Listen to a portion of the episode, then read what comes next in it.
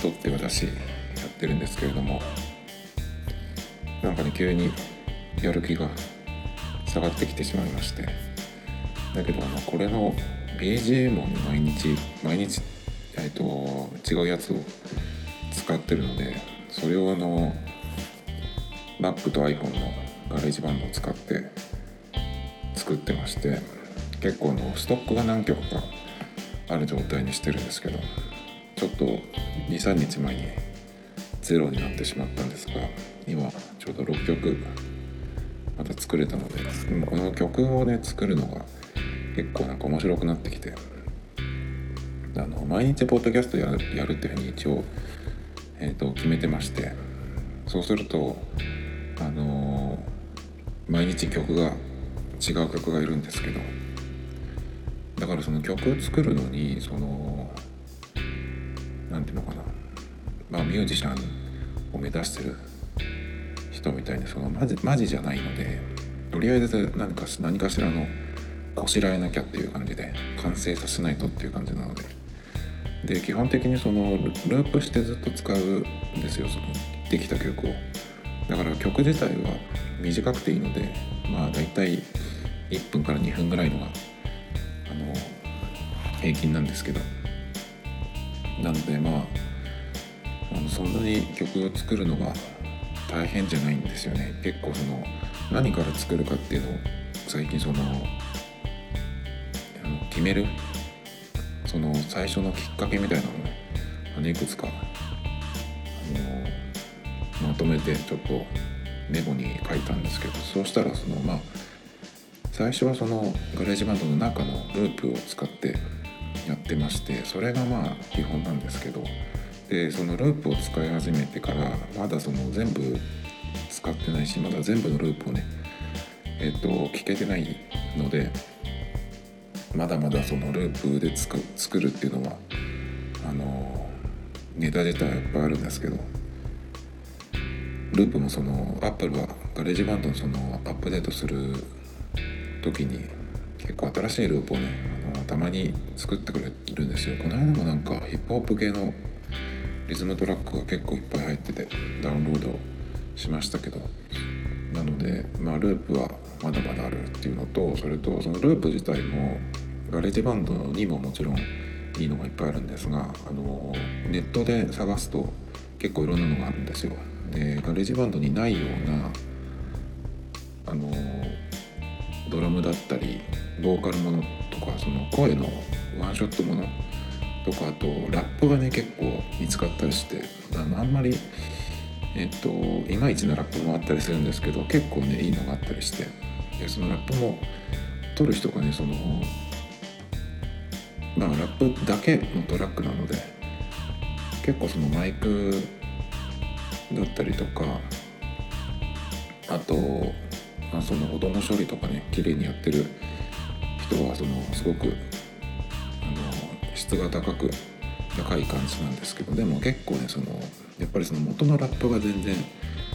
違うんですよね。なんかそのなんだろうな唇の厚さとかわかんないけどその辺がもうあるしリズム感とかそのやっぱりラップ自体がうまい下手っていうのが結構あってで気に入った人がいたらねその人のラップをその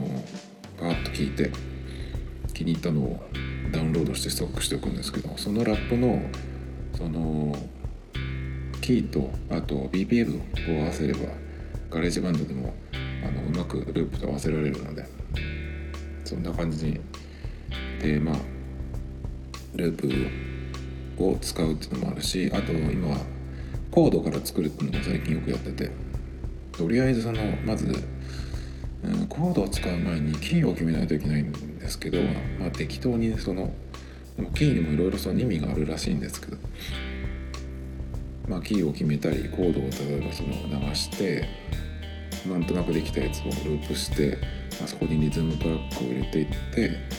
とかね結構でも最近はリズムがそのループよりかはドラマがすごく使えるんですよね。プリセットのあのリズムもすごく使えるしそこからちょっと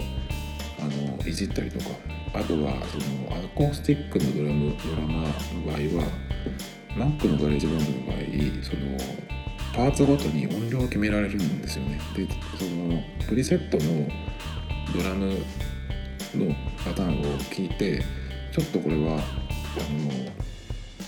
パーツを減らしたいなと思ったらもし例えばシンバルがいらないと思ったらシンバルの音量を切っちゃえば鳴らなくなるのでまたそれでもねちょっと新しい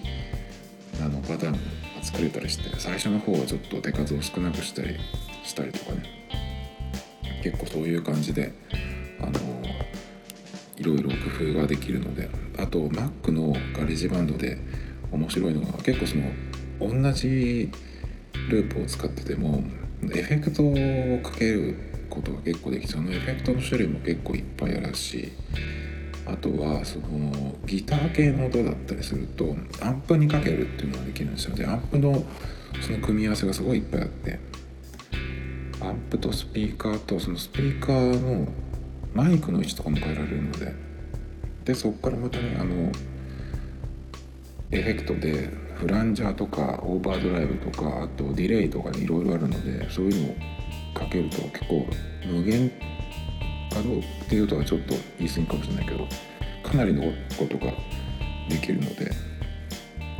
だ単にだからその最初から入ってるループを使うってだけでもあのオリジナリティは出せると思うんでまだまだねあのガレージバンドをすごくあの使い込んでいきたいなと思うんですけどまたその曲の話は作り方とかは結構またネタになると思うのでまた喋ろうと思うんですけどえっ、ー、と今回は前回だけかなえっ、ー、とメルペイを使っててそのメルペイ後払いの上限額がねガクッと下がってしまったのでもう使わないっていうふうに決めまして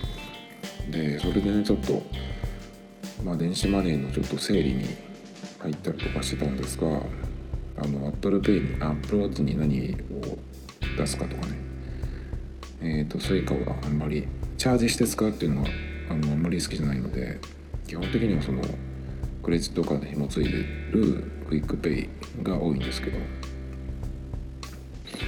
でまあたまに PayPay みたいなね、えー、感じなんですけどそれでちょっとそのキャッシュレスのね話をしようと思ってメモをしてたんですけどなんかねそのメモを見返したらあんまり面白くなかったんでえっ、とやめました。消費税があの10%になったっていうんですけどあれなんかでも10%って言わないで2%上がったって言った方がなんか良くないと思うんですけどね。10%っていう数字がすごい出てくるとすごく上がったっていう感じがしちゃうんですけど。みんなだって今8%払ってるわけじゃないですか。そこから2%だけ上がりますって言った方が消費にに関してねそのダメージが軽減できないかなとか思うんだけど。マクドナルドなんかあれですよねあの10%になる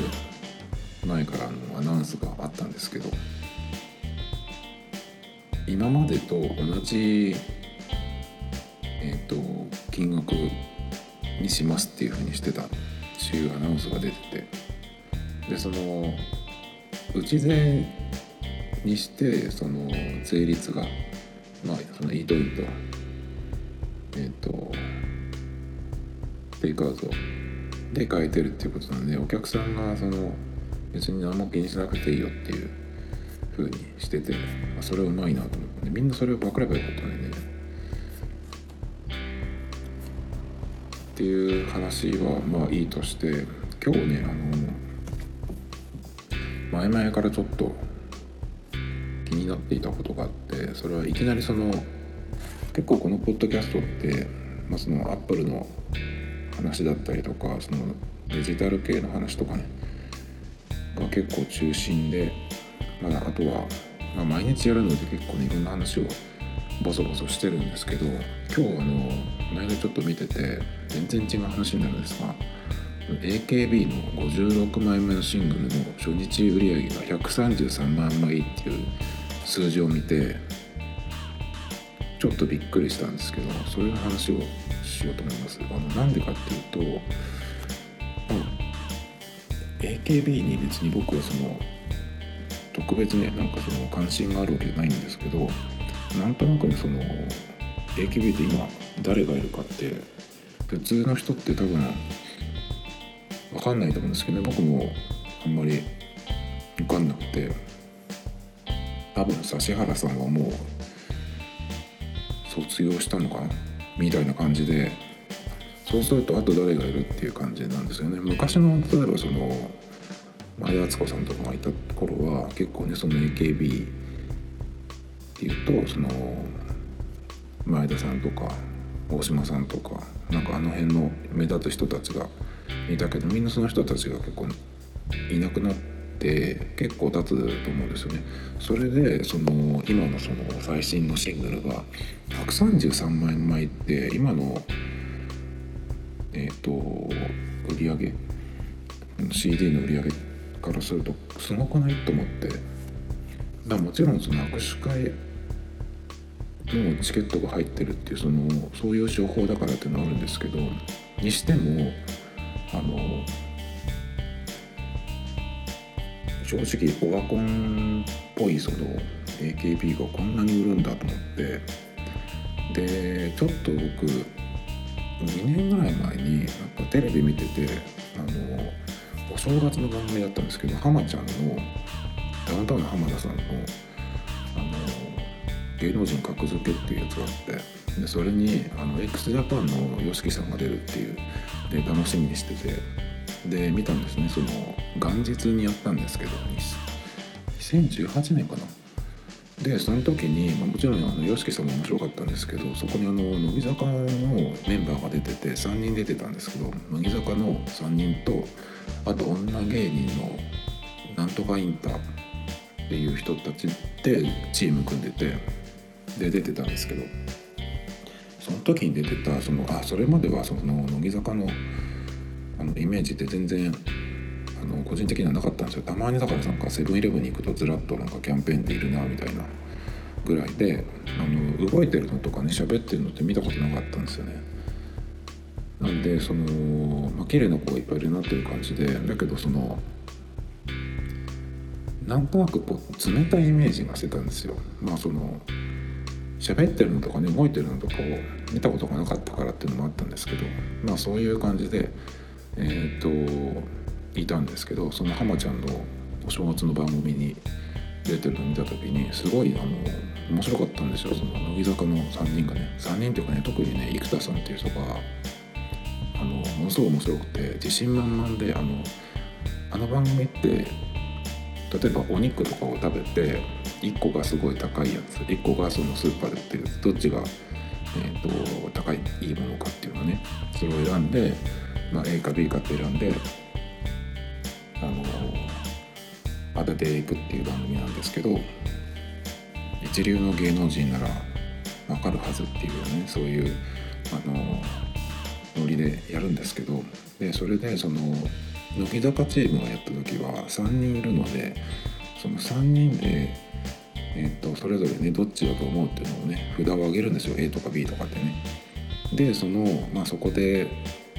まあ、3人で相談して最終的にどっちで行くかって決めるんですけどその3人のうちの生田さんっていう人があのー、最初にねなんか音楽の音楽の番組番組じゃないや問題だったんですよ。で、えーと、生田さんっていう人が小さい頃からピアノやってるっていうような人だったんで、まあ、自信はあるって言って感じで。で最初にその音楽の問題だったので3人でそのなんか楽器のね音を聞き分けてえーと、せーのでねどっちだと思うって言って札を上げたら生田さんだけがその3人のうち2人と違ったんですよね。だけどそのこれの2人もね、まあ、生田さんが言うんだったらっつってねあの少数派なんだけど、まあ、生田さんに乗るんですよ。だけど外しちゃうんですよね。でその感じでずっと行くんですよ。あの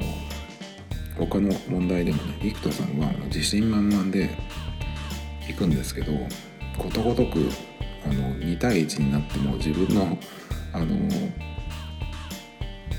方にねあの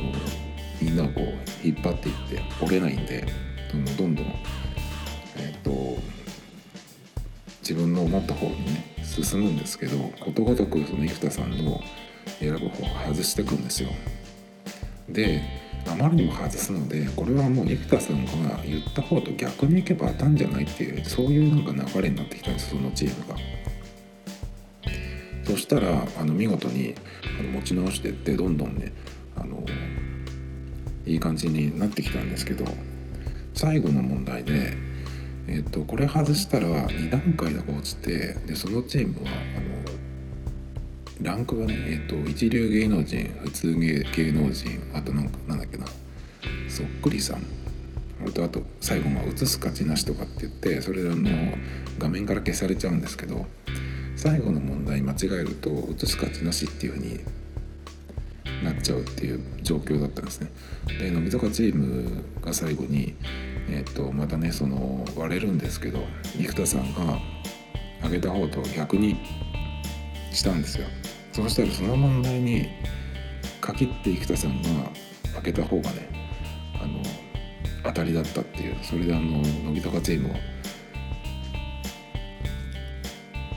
ランクが一番下まで下がっちゃって映す価値なしであの消えちゃったんですけどその時にその、まあ、生田さんがねすごい面白かったんでこんな面白い人いるんだと思ってすぐあの YouTube でね探しあの見てみたんですけどそしたらあのその番組で見てたやつなんていうのはもう序の口でもなくてもっともっと面白かったんですけど、まあ、そんな感じでねあのちょっとそこから乃木坂のその YouTube にいろいろ上がって面白いやつを見て結構そのメンバーのこととか分かったんですね。っていうのもあってその乃木坂のそのシングルのね売り上げとかっていうのを見たことあるんですけどやっぱりその人気があるグループであ握手会もすごく行く人が多いので結構ねその100万枚とか売るんですよ。だけど130って AKB のねその最新のシングル。乃木坂がそこまで行くんだと分かるけど今の AKB でそんなに行くんだと思ってですごいなと思って。たんですけどよく見たらその握手会にその握手会に参加してるメンバーの人数が全然違うんですよ。どういうことかっていうとその、えーと、今のその AKB の最新のシングルがあってそれに、えーと、ついてる握手会握手券っていうのがえっ、ー、とメンバーがですね335人いるんですよ。AKB 全体で。335人のメンバーの中から好きなメンバーの握手の、えーと、ブースに行けるっていうですね。335人ってことです。なるほど。だからそんなに売れるのかと思って。でじゃあ他のグループはどうかっていうとえっ、ー、と乃木坂は今4人最後の、えーと、今までのシングルに、えー、参加してる握手会に出てる人の人数は34人。それから欅坂が35人。で日向坂が18人なんですね。で売り上げがですねえっ、ー、と今これちょっとある表があってこの AKB の133万枚売れたっていうやつに関しての比較の表が出ててその最新のシングルの、えー、と初日の売り上げとあと人数っていうのが出てるんですけど AKB はその最新のシングルが、まあ、約133万枚であと握手会に参加してるメンバーの人数が335人。で乃木坂は78万枚、まあ、約79万枚が初日の売り上げでで人数は34人。で欅坂の最新のシングルの売り上げが約54万枚で人数が35人。で日向坂が36万枚で人数が18人っていうことなんですよ。でこれ一人換算っていうのも同じ表に出てるんですけど AKB の場合は1人当たり3995人。乃木坂は2万3193人。欅坂が1万5578人。で日向坂が2万44人。なんで結構だから日向坂がその売り上げの金額と人数は少ないんだけど1人当たりの換算するとすごいすごいっていうことですねこれは。なんかそのね335人っていうのはねそのからくりと言っていいのかわからないけどそれを見たらねなんかすごいなと思って。まあだからこうすればシングルのというかその1枚あたりの作品のえっ、と売り上げが上がるってことですよね。そりゃやるよねっていう感じなんですけど。EXILE もだからこれに気づいてメンバーをメンバーの数をどっかで倍にしたんですよね。その時はねなんか金に走ったとかってねあの批判されてるのもなんか読んだことあるんですけどでもビジネスとしては正しいですよね。これで売り上げが全然変わってくるのからねそれはやりますよね。でしかもガチファンの人はあの複数枚買うわけですからね。結構この AKB とか乃木坂系のやつっていうのは初回限定版がタイプが3つだからあるんですよね。でそれに加えて通常版っていうのがあるんでまあ握手会に複数行きたい人は、まあ、その行きたい枚数だけ買うし、まあ、そうじゃなくてコレクションでも、まあ、その4パターン全部買う人も結構いるだろうから。まあだからすごい買い方をしてる人がいるってことですよね。昔からね、まあ、その AKB の握手会が始まった頃とかもねなんか言ってましたけどね。でもこれをやって、まあ、そのビジネスとしてはあの売れればいいっていうねことだからまあ正しいと思うんですけどその代わりやっぱりますます音楽はダメになったなと思いますけどね。日本のものは僕は今個人的には音楽に限らず映画もそうだしデジタル系のその製品もそうだし映画もそうだしドラマもそうだし多分ゲームもそうだと思うんだけど日本のものって多分僕今何でもダメだと思ってるんですけど日本製のものはね。とにかくファッションもダメです。あと音楽はちょっとダサすぎるなと思って。秋元康系の曲は結構ね曲もねそうだしなんかワードセンスもちょっときついなっていうあんまり良くないなセンス良くないなと思っちゃうんですけど。だからそのやってるねアイドルの人たちがねちょっとかわいそうになるんですよね。あんまりやって曲があんまり良くないと。なんかそのまあ握手会のえっ、ー、と握手券のおまけ的なね、ものかもしれないけどやっぱコンサートとかもやるので曲がね結構うんかっこよくないっていうのはなんかかわいそうになってきちゃいますけどねでもそういうやってる人たちっていうのはそうかみんなちゃんとしてるからいいように言うしあの今テレビの世界とかってその評判を気にしなきゃいけない人たちっていうのはあの今ダメなものをいいって言わないといけない空気の中で生きてると思うんですよね。その無理やり褒め合ってるっていうかね。それは結構きついなと思って。ダメなものをダメって言えないあの世界というかね空気結構きついですよね。だからそんなことやってる間にあのレベルがねひどいことになっちゃって。だからそりゃオタクじゃない子は韓国アイドルに行くよねって思って。納得しましたねちょっと。でね結構ねこの、まあ、売り上げの話をしてきましたけどその最初に言ったあのダウンタウンの浜田さんの番組でそのたまたまね乃木坂のあのメンバーがすごく面白かったんで結構その後あの YouTube とかを挟って23ヶ月かかって結構いろいろ見たんですよそしたらね結構いろんなことが分かってきてえっ、とさっきその人数の話をしたんですけど乃木坂が34人欅坂が35人で日向坂っていう新しいグループが18人なんですけど18人だけど今日向坂はなんかお休みしてる子もいて多分だから20人は20人くらいいるんじゃないかなと思うんだけどそれでも結構少ないですね。でその乃木坂みたいにその結構長く続いてるグループっていうのは、まあ、最大で40人くらい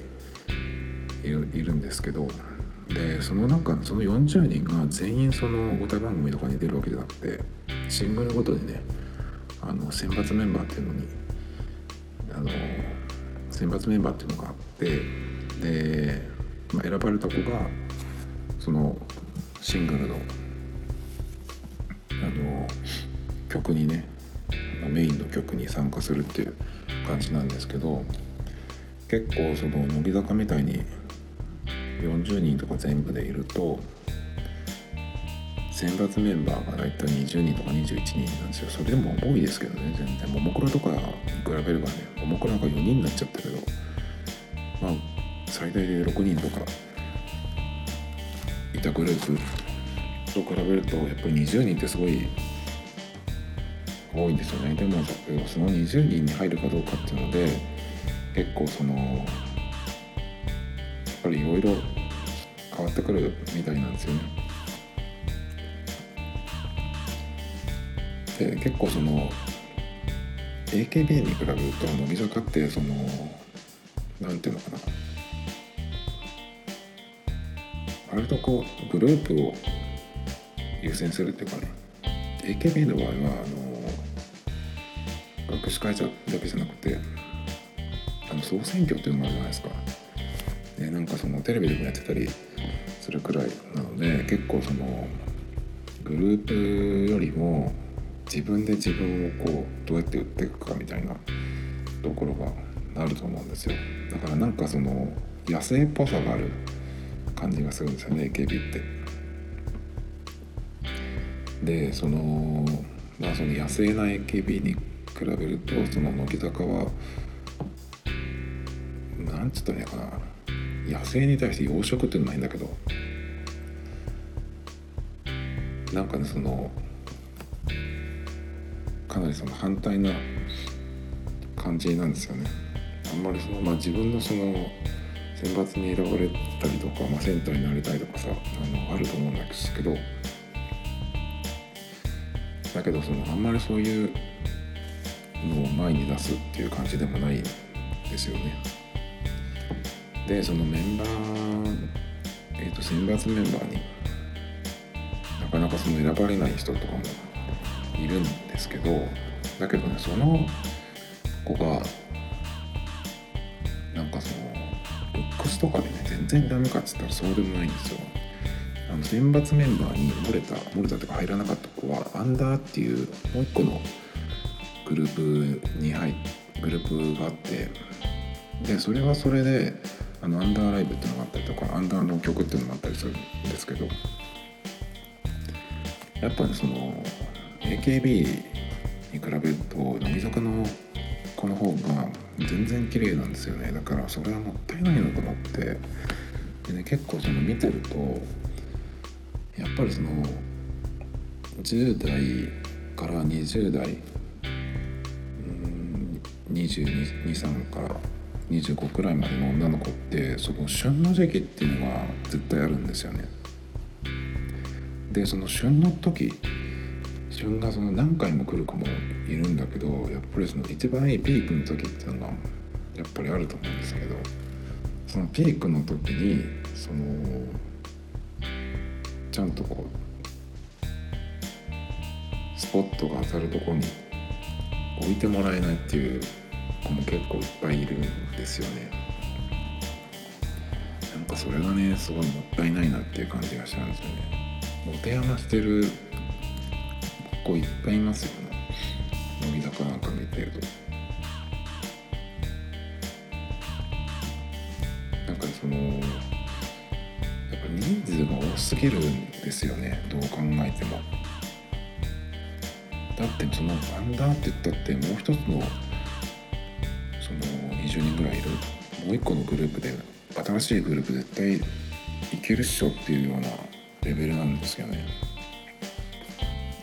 だからその女の子のその旬っていうかねそのピーク。多分人生のピークになる人も結構っていうかほとんどだと思うんですけどそれをなんかそのそういう時期にねその光の当たらないところにいて過ごすっていうなんかそのかわいそさみたいなかわいそうって言っちゃうとなんかその方が余計良くないのかもしれないけどなんかすごいもったいないことをしてるなと思って。だけどその最初の話にちょっと戻るんですけど人数を減らしてその例えば半分とかにしたらやっぱりその売り上げに思いっきりその